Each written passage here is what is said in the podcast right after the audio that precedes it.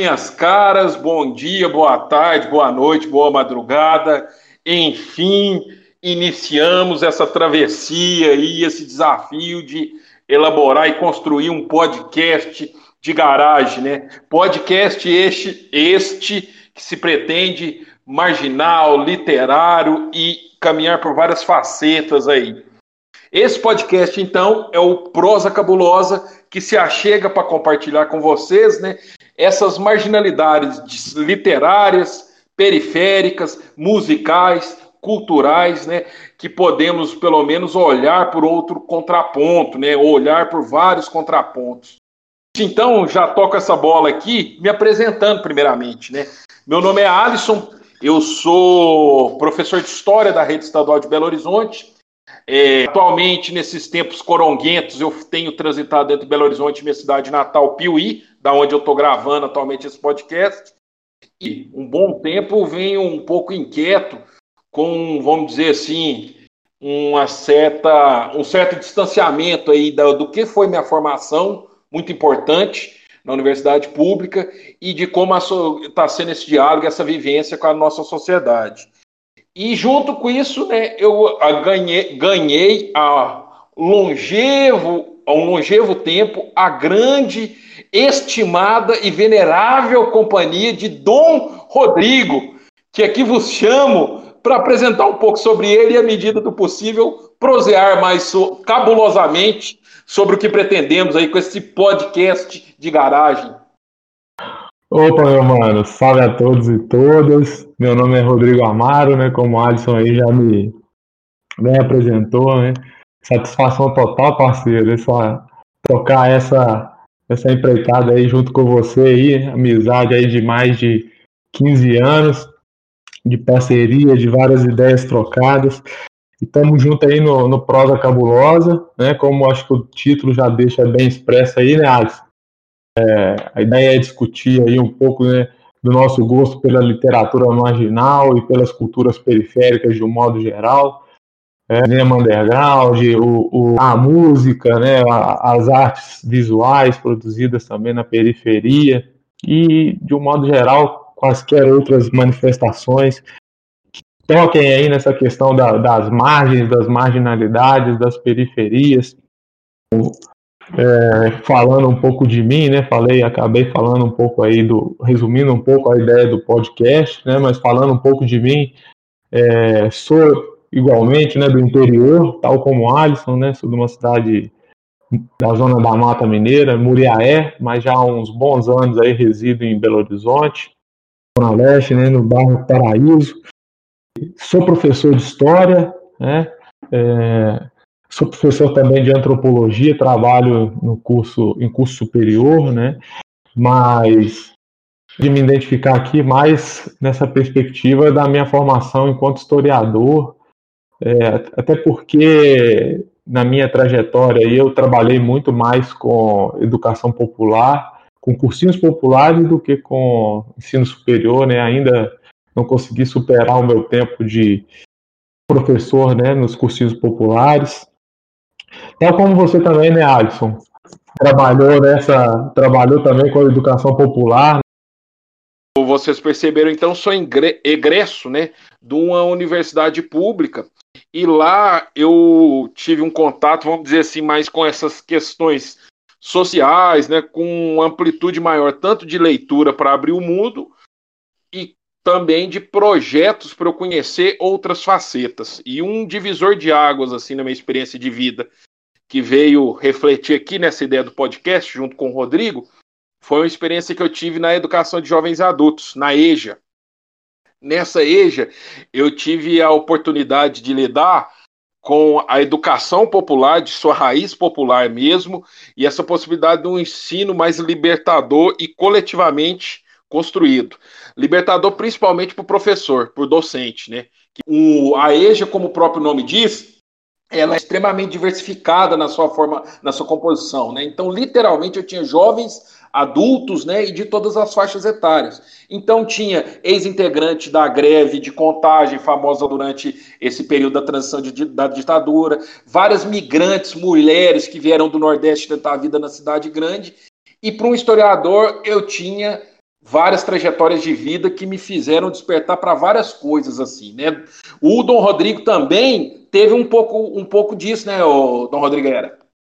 Pois é, mano. Acho que uma das coisas que mais contribuiu para a minha formação, né, na universidade, na Federal de Viçosa, né, no interior de Minas, onde eu fiz a graduação, né, a minha licenciatura em História, foi a minha participação também em cursinhos de jovens e adultos. Né? Tanto alguns oferecidos na cidade, né, é, por exemplo, a paróquia Santa Rita oferecia, tinha uma salinha lá nos fundos da igreja, lá que tinha um cursinho popular que é, ali a entrada de vários e várias na universidade, né? Que, o, a, que a contribuição do Enem era quase nada, né? ou seja, o vestibular era bem mais dificultoso, mas principalmente o cursinho popular da, do DCE. Ali, ali que eu me formei enquanto professor, tenho certeza absoluta que muito da minha, das minhas aulas atuais se devem a essa experiência, né? E, e, graças a esse cursinho, por exemplo, eu entrei em contato com várias pessoas do movimento hip hop, né? Conheci várias pessoas do movimento hip hop em Viçosa, é, que foi uma, uma, uma, constante ali.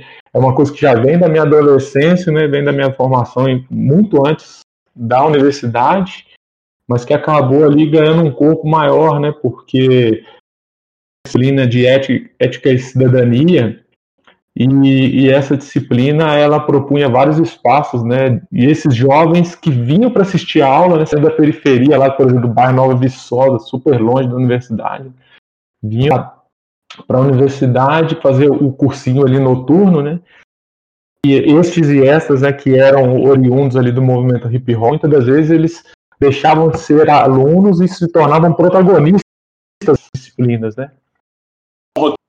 é um ponto, é o nosso ponto de convergência, né? O, o Dom Rodrigo fala muito dessa experiência em Viçosa, né, que foi os estágios lá, e o meu em Belo Horizonte, apesar de eu ter iniciado meu curso lá em Viçosa também, depois transferido. Mas convergir para essa ideia dos nossos, dessas marginalidades que estamos querendo trabalhar aqui. Essa experiência dentro da universidade serviu para despertar o quanto que está ainda desafiador e a universidade é algo inalcançável para a maioria das pessoas, né? Esses que lá frequentavam como estudantes desses cursinhos popular ou da EJA, primeiro, era uma honra para eles estarem dentro da universidade, né? que era algo que eles imaginavam inalcançável. O relato mais comum que eu, que eu ouvia, que a universidade pública era algo que tinha que pagar para entrar, e também desperta nossa inquietação como ainda nós estamos distante desse diálogo. Né? Ah, um desafio da universidade é como que a gente pode trazer essa proximidade. Né? E aí nisso, né, o podcast surgiu para a gente como um meio de caminho disso, né? Assim, bem modesto, né? Bem underground como a gente faz, bem de garagem, mas é um caminho da onde a gente pode, pode compartilhar nossas experiências. Já que a gente formou como professor, o que a gente tem mais habilidade nessa formação nossa é tentar compartilhar o nosso aprendizado com quem puder ouvir, né? falar isso aí, Alisson, porque, por exemplo, uma ideia utópica que eu tenho aqui em torno desses objetivos, já que você estava falando dos objetivos do podcast, né, era, por exemplo, divulgar esse podcast via Lambi Lambi, né, que é uma coisa que eu gosto bastante e tal, estou um pouco parado aí em função da pandemia, né, ficando recluso em casa, né, mantendo isolamento, mas na medida do possível divulgar isso via Lambi, né, via redes sociais também, em cursinhos em cursinhos populares, né, daqui de, de Belo Horizonte, né, é, que acho que um, um, dos intuitos aqui da minha parte, né, o Alisson, acredito que concorde com isso também, né, Alisson, é, é de, essa coisa, né, da, de, dessa divulgação, né, dessa produção periférica dentro da literatura, né, como que autores como Paulo Lins, né, Sérgio Vaz, Carolina de Jesus, é, é, Ferrez, Alessandro, Alessandro Buzo, Lima Barreto, Valo Velho. Valo Velho, todos esses autores, né, como que eles contribuem para tirar essa aura né, da, da literatura enquanto e da atividade de escrever também, né, não só o, a leitura, né, é, desacralizar né, essas práticas, né, o, o Alisson. É um pouco utópica, né, mas enfim, é um sonho aí também, né? Além de não só dialogar, né, cara, com, com, com quem já lê, com quem está, entre aspas, dentro da nossa bolha aí, né, das redes sociais, né, que está na academia. Um negócio muito estranho, porque, tipo assim, é, experiência minha, né? Não sei se os ouvintes, né? Tudo. A gente é muito desacostumado a ler, né? Porque a gente não se identifica, a gente demora a identificar com a leitura, né? E esse podcast tem muito disso. A literatura como a fagulha para a gente falar de outros temas. Né? A nossa ideia, vocês não vão topar aqui com comentaristas literários. Primeiro, porque é algo de inquietação. É para mostrar como essas franjas aí podem trazer temas que estão assim veementes no nosso dia a dia, né? Como, por exemplo, uma obra da década há 60 anos atrás, que é que vai ser a nossa escolhida, trabalha temas pandêmicos e coronguentos, né? Então, e, e como isso é um espaço para a gente deslocar e tentar alcançar, assim, compartilhar esse conhecimento com outras pessoas também. Massa é, se falar isso aí, Alisson, essa coisa né, de uma, uma, uma prosa mais descontraída né, e menos. É, e mais despretensiosa, né? Porque acho que uma das minhas ideias aqui com o prosa cabulosa também é assim me desvencilhar um pouco da academia, né? É muito bom, atualmente eu dou aula com superior, mas é muito bom né, meu contato lá com os alunos, a sala de aula, eu tento propor a sala de aula mais horizontal e mais libertária possível, né?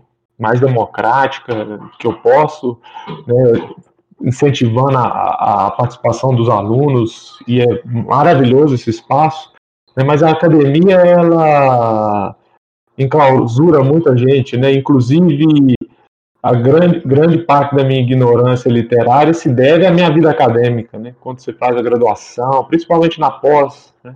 mestrado, doutorado, você lê muito e não lê nada, né? Falo isso para meus alunos, porque você lê muito de um tema só, né?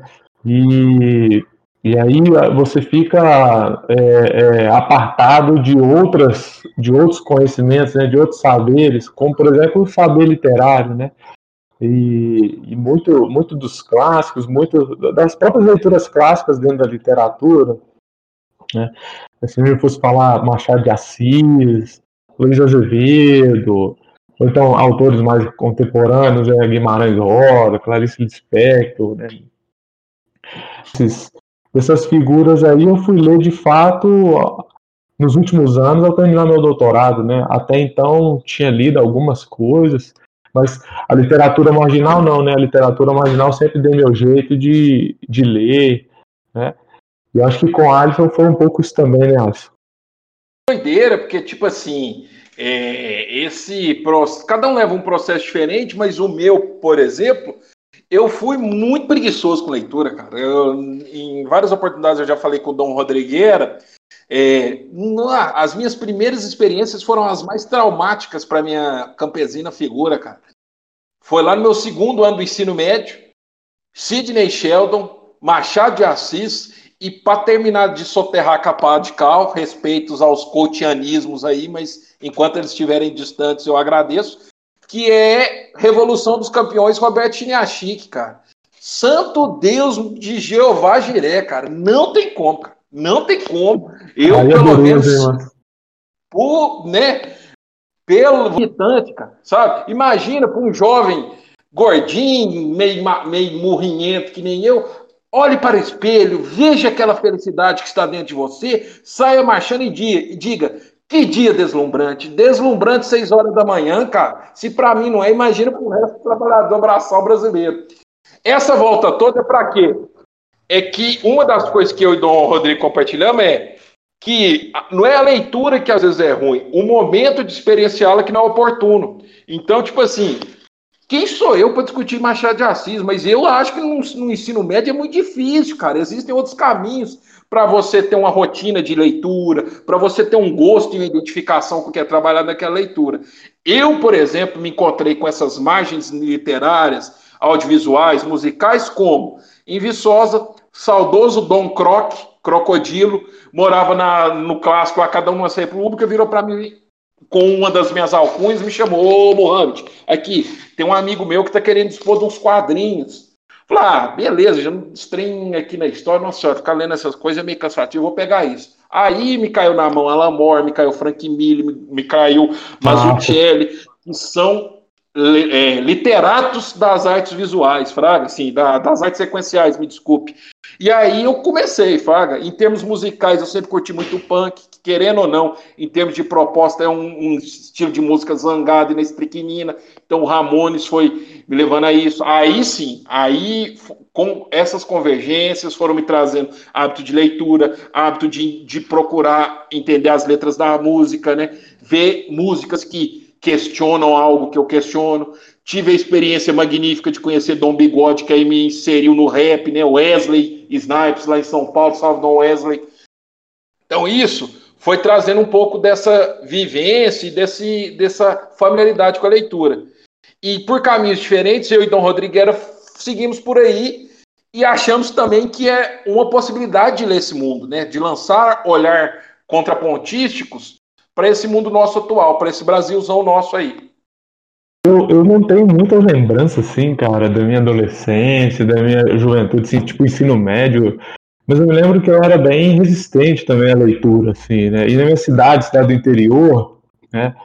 É, lá em Muriaé, na cidade cerca aí de uns 130 mil habitantes, 150 mil habitantes hoje, talvez. Na época não tinha as bibliotecas, a biblioteca pública que tinha era uma zorra, os livros todos bagunçados, a gente ia lá, não encontrava nada. A pública, né, na periferia, mano. Então, é, é, a biblioteca era zoada, né, a escola era muito desacreditada, né, uma escola que tinha muitos problemas, né, escola na periferia, no morro, né, lá no Premen. E, e aí é, não tinha esse ato de leitura, né, tinha essa resistência. E aí, quando os professores chegavam apresentando essas leituras clássicas, né, aquele vocabulário do século XIX, você se sente ali muito distante. Né? Uma professora, a professora Tureta, o nome dela, né, ela passou um livro de uma, de uma jovem, vou tentar me lembrar o nome do livro, cara que essa jovem ela teve na sua primeira relação sexual ela contraiu HIV, né? depois e, daquela é, viagem. Isso, pô, acho que foi o primeiro livro maior, assim, com mais de 100 páginas que eu peguei, fui do começo ao fim, foi uma leitura. E com a linguagem mais legal. próxima da gente. Sim, né, sim. Que... E jovem ali, né, numa idade, né, se, se sentir identificado, né? Então, essa professora ela era excelente, cara, professora Tureta, me lembro muito dela, me lembro da fisionomia dela perfeitamente. Mas, assim, né, tirando essa iniciativa, não me lembro de outras. Né? E aí fui conhecer, de fato, né, a literatura marginal. Né? É, na graduação, né, em contato com outros colegas, mas eu já tinha essa fagulha, né, eu já tinha essa possibilidade é, é, essa inquietação, melhor dizendo, né? Acho que possibilidade foi uma palavra infeliz, do meu do gosto musical que me acompanha desde 13 para 14 anos, que é o rap. Né? A partir do rap, eu fui, eu fui conhecer várias dessas referências, né? O GOG, né, o Genival Oliveira Gonçalves, né, o GOG, para quem não conhece aí, para quem está nos ouvindo aí, é o rapper lá de Brasília, acho que um dos que mais falam sobre literatura nas suas letras, né? falava de vários autores, de Ferrez, né? de Carolina de Jesus, de Sérgio Vaz, eu ficava com aquilo, né? Pô, quem que são esses caras, né? Tem uma letra do Gog que ele fala, né? É, Leia Ferrez, Sérgio Vaz e quem sabe se libertar das algemas da carne. Pô, ficava pensando ali no meu cotidiano ali bastante limitado, jovem de classe média baixa, numa cidade pequena, que tinha uma livraria horrível, né, só best-seller, livro infantil, né, essas porcariadas que a gente conhece. É, ia lá e não tinha, não tinha nada disso, né? Então, é, fui conhecer esses caras na faculdade, né? Tive a sorte lá de conhecer o Roger, né? O Roginho, que tinha uma trajetória monstra. Salve né? o Roginho, Montes Claros, incandescente. É, então, mano, fiz amizade lá com o Roger, né? Já na, já na fila lá da matrícula a gente já se tornou, já fez amizade. Eu vi que ele tava com uma camiseta facção central. E, aí a gente começou a trocar uma ideia sobre rap e tal. E aí eu fui lá na casa dele, lá no alojamento, ele morava no alojamento. E o cara tinha lá as revistas Caros Amigos, né? Aqueles, aquelas edições específicas da Caros Amigos sobre literatura marginal. Ele conhecia Ferrez, conhecia Sérgio Vaz, Alessandro Burro, conhecia toda essa galera que os caras do rap falam, né? É, DMN, RZO, os caras do rap aí todos citam, né? Esses, esses caras.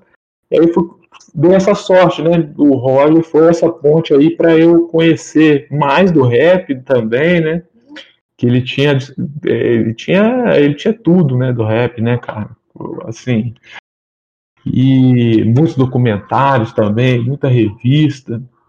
E, e que e esse encontro foi muito foi muito massa, né? Porque a partir do meu conhecimento com essa rapaziada do sul de Minas, né, é, a gente acabou se tornando tão amigo, né? As nossas ideias ali acabou se tornando tão tão coesas, tão próximas que a gente formou um, um coletivo hip hop lá no porão, né, da, da, da, Universidade de Viçosa, né, o hip hop em movimento que durante dois, três anos ali fez muito pela cena de, do hip hop de Viçosa, né? Organizamos vários painéis, né, vários murais de grafite, roda de break. Então, nesse roda de break e, e, e show de rap, a gente organizou vários, né? Trazendo molecada da periferia para dentro da universidade, levando a universidade para a periferia também. Né? Lembro que a gente fazia várias, fazia esse intercâmbio, né? Várias vezes a gente levou a rapaziada da universidade quebrada, né? Mais distante, mais mais carente né, em termos de políticas públicas, recursos materiais, etc, etc, etc, que era Nova Viçosa, né? Longe pra caramba, quem conheceu Nova Viçosa. Que, só para compartilhar, né, para quem estiver nos ouvindo e ainda não tem uma, uma noção de Viçosa, pelo menos para nós, estamos falando aí início, primeira década, primeira parte da década dos 2000, né? É, eu fui para 2004, Sim. né? Você entrou lá em 2006, né, Dom Rodrigo? Ou 2005? Sim, 2006. 2006. Viçosa é uma cidade até relativamente pequena para o tamanho da universidade que ela tem, né? Que inicialmente teve seu percurso agrário e tal. Só Sim. que Viçosa tem um, tem um corte socioeconômico e racial muito nítido de quem frequenta a universidade e quem não frequenta, sabe? Então, Nativo, né? a, estudantes nativos, nativos, né? O termo é terrível, né, velho? Nativo é terrível, né? Lá tem uma carga, na nossa época, né, não sei como está hoje, mas tinha uma carga pejorativa, que é de, de, dessas marginalidades aí, que vive, que vive sosa, né, se a gente for perceber, era, é uma cidade relativa, pelo menos para mim até então, né, indo para lá em 2004, é uma cidade relativamente pequena para o tamanho e para a envergadura da, da universidade. Não que não possa ter, mas eu nunca imaginei com a cidade de 70 mil habitantes teria uma universidade da proporção que é a UFV, com o renome que ela é, né, com o instituto de, né, internacional, por exemplo, como o Bioagro. E, e, se eu fosse imaginar isso, eu imaginava, pô, deve ser uma cidade com IDH escandinavo. E muito pelo contrário, né? A Viçosa era muito era essa cisão, né, esse apartheid, com todas as aspas aí, entre o universitário e o não universitário. Aí envolvia questões socioeconômicas, questões raciais muito gritantes. Isso era muito nítido, né? O termo nativo, né, Dom Rodriguera, era um, um, tinha uma carga muito pejorativa quanto a isso, né? Os universitários e os nativos, né? E isso foi, além da, do, do deslumbre que é a universidade lá, uma universidade muito bonita, tudo, era algo muito estranho, assim, que Viçosa, a região da zona da Mata Mineira, que antes foram muito próspera, viveu a decadência e as consequências disso. Então, Viçosa tem um nível, naquela época, tinha um nível de desigualdade, assim, para quem saiu de uma piuí, como eu saí, que me deixou, assim, assustado, literalmente assustado mesmo. O, pre o presidente que veio de lá, Arthur Bernardes? Bernardes, nosso pois querido é. Arthur Bernardes. Só para falar um pouco do protagonismo da cidade em termos econômicos lá, lá para os anos 30, né? 20, 30, na época do política do café com leite, né, e, e toda essa preponderância, que, que acabou gerando um legado depois, né, Alisson, essa coisa dessa tradição agrária, como que era forte dentro da universidade, né, os royalties aí da Monsanto e todas essas multinacionais aí da, do agrotóxico, né? É, um, é indiscutivelmente importante a contribuição, tudo, mas tinha esse contraste. Então, lá, lá isso aprofundou essa vivência comigo. E aí, com esses contatos também, como o, o Dom Rodrigueira falou, um marco importante aí que está, pelo menos nesse início, guiando a nossa percepção do que, que é essa literatura marginal que nós estamos falando, é aí nessa década de 90, né? Principalmente pela mão do Ferrez, né? Que ele organizou essa coletânea que o Dom Rodrigo citou aí da Caros Amigos, que foram saíram três três volumes, né? O literatura marginal. Isso provocou um, um, um, considerável alvoroço na no brasileira, no establishment acadêmico literário brasileiro. Por que isso? Pessoas das diferentes marginalidades e periferias nacionais foram reunidas para estar-se literariamente. Ferrez do Capão Redondo, é, Alessandro Buzo da Coperifa, não, desculpa, Sérgio Vaz da Coperifa, Alessandro Bu, Buzo não sei se é do ABC, D, Paulista, qualquer coisa você me corrige aí, Dom Rodrigues. E outros, Gato Preto da Bahia. Tinha, uma, se eu não me engano, uma senhorinha lá que fez um conto muito interessante, que ela era da comunidade de pescadores do Sul, Preto Góis, do clã nordestino, infelizmente não mais entre nós. Então, isso fez reverberar nomes e narradores de Brasil que pelo menos aí começou a me cativar, começou a me dar um start. Na época eu estava conhecendo Lima Barreto, né, que em sua época foi um marginal, foi um periférico também. Então isso, é, vamos dizer assim, é esse mote inicial dessa literatura marginal que aqui estamos pensando. E na, e na graduação, lembro da nossa empolgação, né, amor? Quando a gente se encontrava, né, mano? É, a gente trocava ideia, até antes desses caras, né, a gente sempre já, já tinha um gosto, né, por esses escritores, os, os malditos aí da, da passagem do século XIX para o XX, né. Primeira vez, primeira vez que eu fui em sua casa lá, que eu vi aquele livro do, do Baudelaire, né, o, me chamou muita atenção a capa, o Paraísos Artificiais, né, o outro também, né, me chamou muita atenção e que me marcou muito na trajetória quando eu li, graças à sua influência e do Roger também, né? O Notas do Subsolo, então, acho que Baudelaire, Dostoiévski também vem aí, né? Que acabaram também é, sendo, deixando um legado aí para outros escritores que vão influenciar muito, né? Lima Barreto e toda essa geração que vai vir a posterior, né? Tipo, me refiro a, a Germinal, né? É, enfim, no, no próprio cinema também, né, amor? É que eu gostaria de falar, já que a gente estava falando de Viçosa, né? É, o, o Cine Carcará, né? Que era um cineclube que acontecia lá no Porão, né? No Porão, um pouco dessa coisa aí do cinema, né, amor? E Viçosa foi uma das coisas que mais me despertou, porque esse cineclube foi um que eu frequentei e pude participar da equipe dele, né? E o Cineclube ele tinha todo esse underground mesmo, né? Os CAs e os DAs ficavam no subsolo, ali era frequentado, vamos dizer, por essa juventude estudantil mais engajada com os movimentos sociais, com os projetos de extensão, né?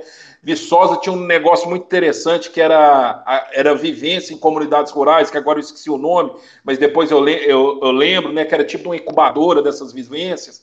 Então, essa experiência agrária, vamos dizer, do, né, do, de, de, grandes, que mexe com grandes valores e grandes pesquisas, também tinha um outro lado, a agricultura familiar, os camponeses. Você lembrou aí, cara, o Dom Rodrigo? Estágio EIV, estágio interdisciplinar de vivência. Tirava a rapaziada né, nas férias, tirava a rapaziada lá dos cursos da tecnocracia da universidade, do academicismo da universidade, levava a galera para ficar 15, 20 dias, né, fazer uma vivência em campo, em acampamentos, movimento sem terra, escola Paulo Freire, né? Tem o um, um nome da escola, é Escola Familiar Agrícola Paulo Freire. Tem aqui próximo aqui entre Mariana e, e Ponte Nova, tem uma, tem vários lugares, né? Muito doido, porque isso trouxe um ciclo de vivência muito, para mim, muito marcante. Né? É, essa leitura, por exemplo, né? obviamente que eu já tinha, vamos dizer, uma familiaridade com os severinos e as severinas do nosso Brasil. Mas decisivamente foi esse momento que eu tive essa identificação epidêmica com a luta dos camponeses por terra no Brasil, sabe? Foi lá em Viçosa, aonde esses contrastes se instalaram e aonde essas vivências foram compartilhadas, né?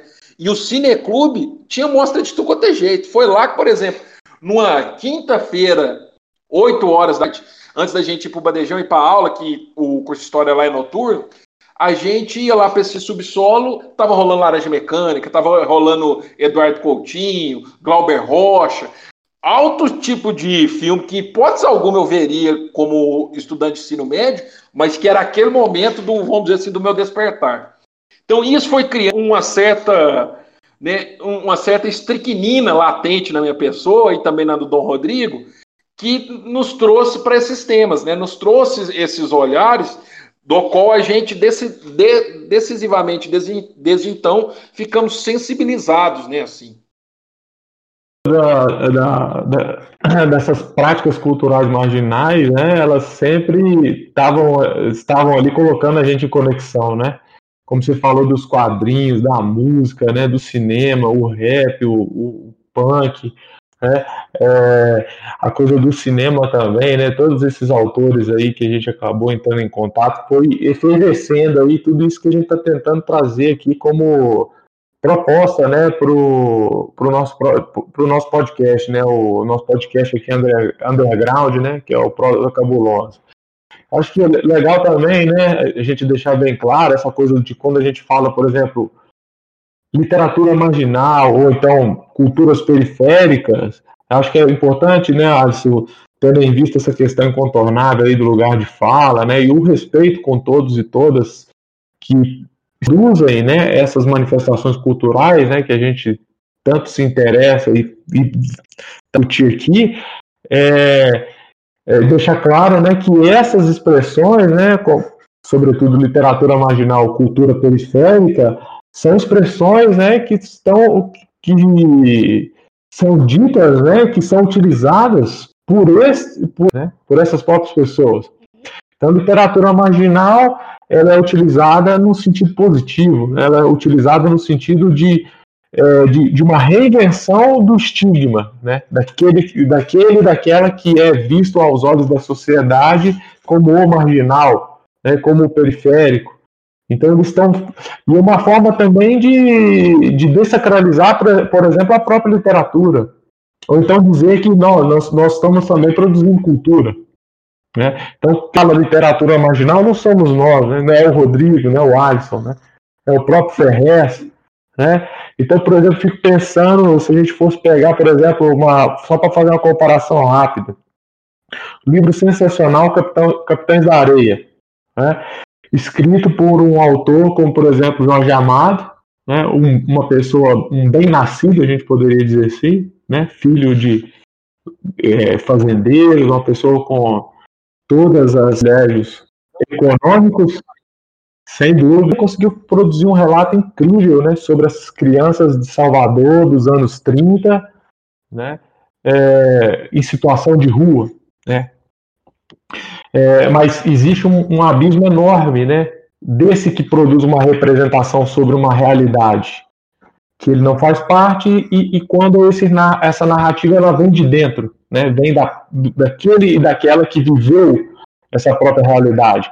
Que é o caso da Carolina de Jesus, quarto de despejo, dois pontos, diário de uma favelada, né?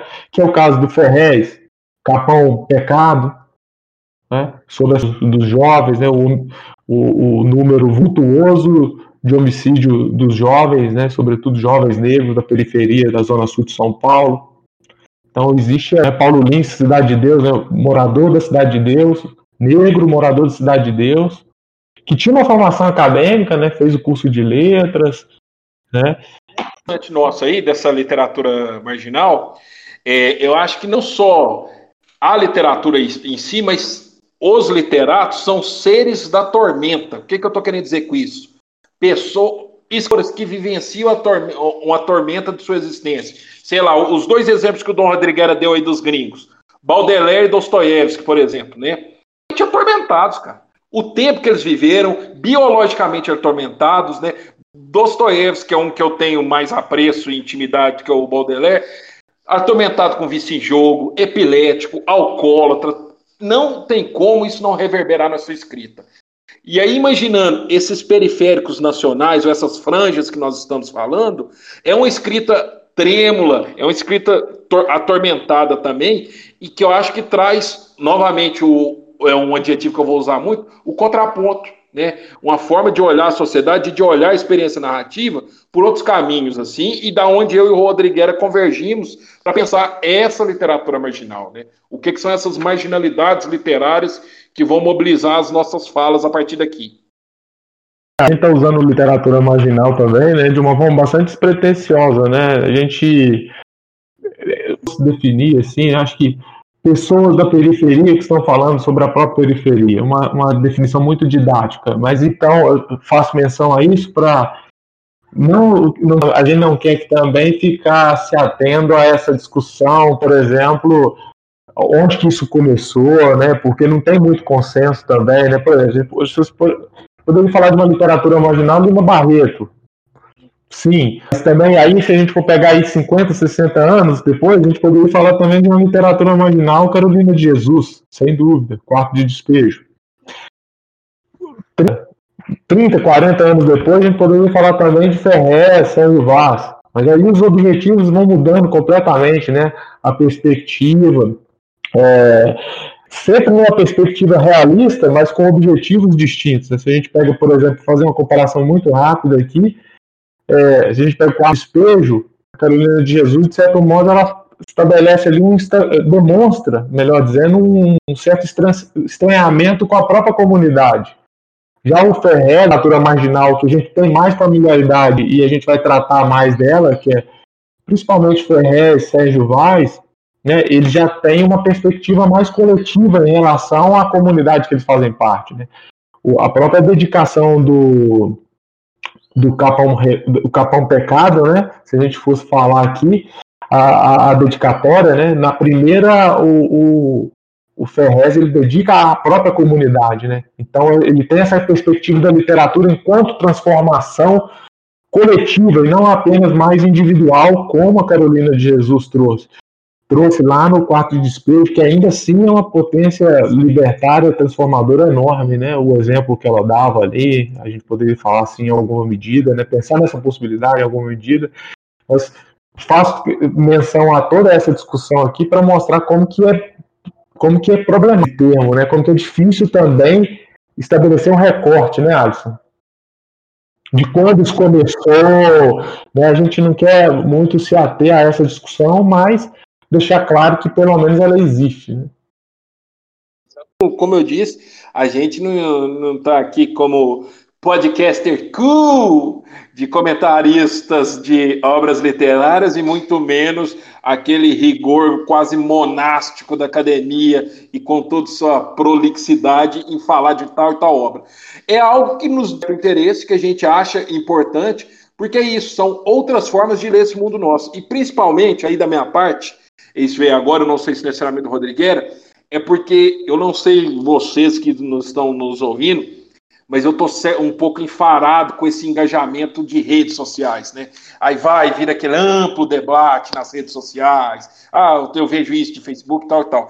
Não, galera, vamos tentar ler, vamos tentar ver como é que está tendo uma discussão um pouco mais próxima aí da sociedade, com essa galera, o que está sendo produzido de conhecimento por eles, para a gente pensar outros caminhos aí, né? Outras vozes que podem ajudar disso. Eu já falo com o Rodrigueira um, um bom tempo, acho que um dos intelectuais muito fortes, e até por atuar em diferentes áreas, é o Ferrez. Né? Em, em, outros momentos nós vamos mais oportunos nós vamos falar sobre ele. É um cara engajadíssimo aí que está no desembolho, ó, Amiliano, Sérgio Vaz também, mas muitos conhecidos, inclusive da própria periferia, né? Assim, né? Os estudantes, por causa da aula, atualmente mal mal eles ainda conhecem racionais. Quem diria essa galera, né? Então acho que é uma forma da gente. E o ambiente universitário, eu não sei se é muito conhecedor também dessa, dessas pessoas, né? Então não é nenhuma provocação muito direta, mas se for também que seja bem-vinda, mas é uma forma da gente compartilhar isso, né? Das pessoas terem, é, terem esse acesso e dialogar com a gente. Se é só devaneio meu e do Rodrigues, ou se pode ser um caminho. Para encerrar nossa prosa, então, né, Alisson? Essa prosa nossa mais inicial de apresentação do nosso podcast, né? Acho que a pegada é um pouco essa, né? Partir de uma obra para discutir um tema. Então, por exemplo, gente poderia falar, né, da Carolina de Jesus para discutir a questão da fome e de todos esses dilemas socioeconômicos desse abismo desse país nosso de tão desigual que é o Brasil.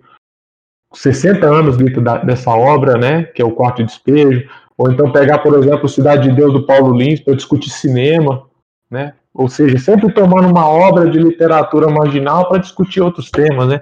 Quadrinhos, futebol de várzea, é, o cinema, como eu mencionei anteriormente, artes plásticas, é, é, que a gente poderia chamar aí de culturais, manifestações periféricas e marginais. Acho que é um pouco isso, né? Né? Fica isso, nós não estamos unicamente com a narrativa, né? A oralidade, né? Todas essa, a, o folclore, todo, tudo isso que envolve, né? É, as nossas vivências mesmo, né? Como Dom Rodrigo falou, somos admiradores do futebol. Dom Rodrigo um pouco mais sofredor, mas cada um escolhe o seu caminho, né? Infelizmente, né? Cada um tem um fardo para carregar. No momento oportuno vocês vão saber, né? Por quê? Mas aí é um pouco disso, né? E mas o principal aqui que eu quero aos eu imagino que aos poucos, mas importantíssimos que nos ouvirão nesse início, é esse retorno para a gente, né?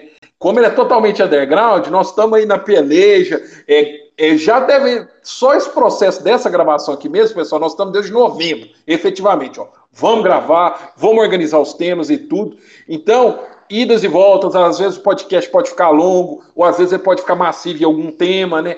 E aí, o que eu sugiro para vocês, né, assim, para quem puder dar esse retorno para a gente, a gente tem o Instagram do nosso podcast, né, que é @prosacabulosa, que estamos ali aos poucos fazendo as divulgações e tudo, e por lá também nós vamos divulgar à medida que forem saindo os nossos áudios, as nossas gravações, e dar o retorno do que vocês acharem, assim, porque eu acho que isso pode ser muito mais coletivo, essa experiência para a gente, e aos que quiserem né, integrar integrar esse processo conosco assim. Da minha parte, eu dou um grande salve e agradecimento dos que estão aí.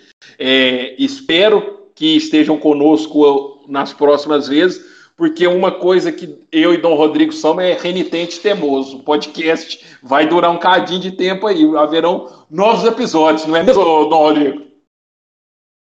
Existência sempre. Isso aqui não é moda, não é exibicionismo, né? Isso aqui está relacionado a coisas que a gente gosta muito, né? 15 anos aí de amizade. Há uns 10, 12 anos atrás, a gente estava indo lá na periferia, lá no Barreiro, lá para encontrar com o Ferrez. Lembra dessa? Então, assim, isso aqui não é. Muito louco. Isso aqui não é de, não é de hoje, né? Em torno dessas questões, né? E acho que sem mais delongas é agradecer a todos e todas, né, que nos deram aí a, a, o prazer da companhia e pedir para seguir lá nas redes sociais, né, Alisson? Arroba Prosa Cabulosa lá no Instagram. O nosso e-mail é prosacabulosa.gmail.com prosacabulosa.gmail.com Críticas, críticas, sugestões construtivas são mais do que bem-vindas. Muito obrigado. Eu! Alô, salve!